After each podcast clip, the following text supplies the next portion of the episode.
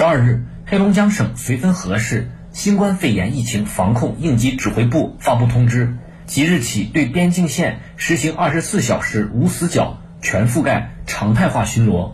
目前，绥芬河口岸旅检通道已关闭，货检正常开放。同时，口岸对入境车辆的俄方司机都要进行体温以及核酸检测。绥芬河海关公路口岸办事处王白海介绍说。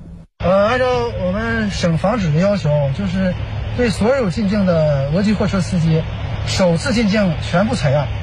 为了加强疫情防控，绥芬河从本月六日开始建设方舱医院，并于十一日全部完工，可以随时启用。目前，方舱医院生活物资已进场，医疗设备也已调配到位，设定床位五百八十张。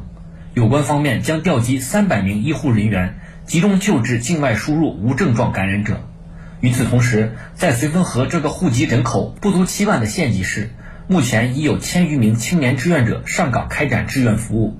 志愿者分为多个小组，负责防疫物资配送、社区管控等工作。